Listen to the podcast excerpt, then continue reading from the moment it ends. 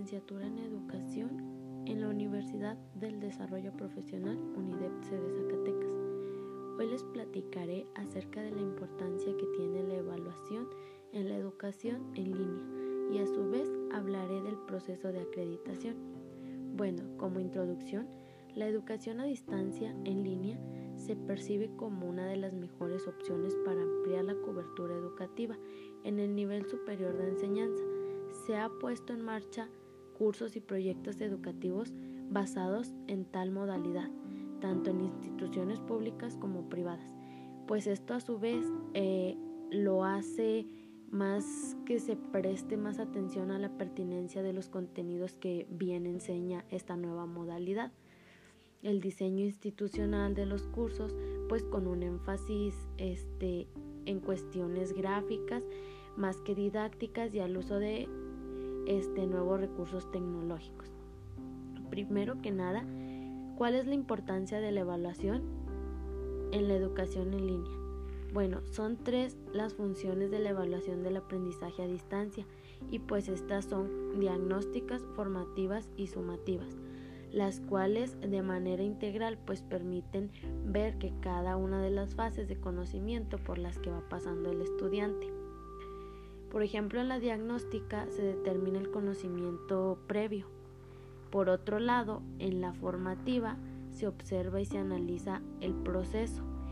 Y finalmente en la sumativa se valoran los resultados.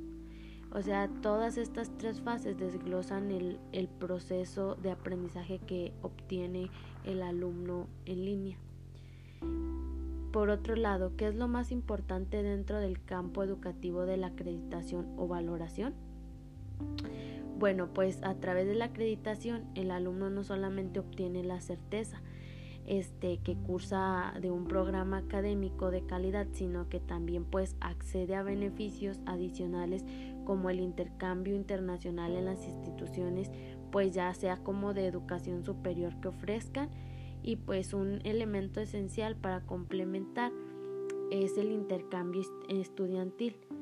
Entonces aquí es todo eh, el porcentaje o el conocimiento que ha adquirido el, alumno para poder, para poder acreditar cualquier, este, cualquier licenciatura, cualquier bachillerato, o sea, este se desglosa desde el nivel preescolar hasta el nivel superior o bien por otro lado como se mencionó aquí pues es como el intercambio de instituciones educativas ya sea por promedio por todo lo que ha obtenido el alumno durante durante el periodo que, se está eh, forzando para, para tener, obtener aprendizajes y ser una mejor persona dentro del ámbito educativo.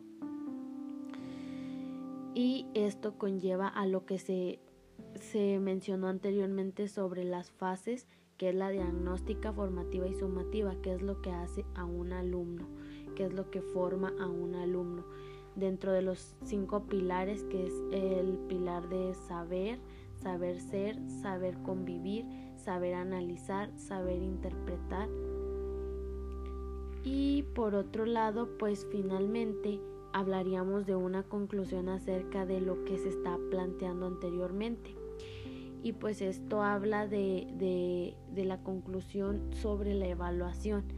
¿Qué es la evaluación?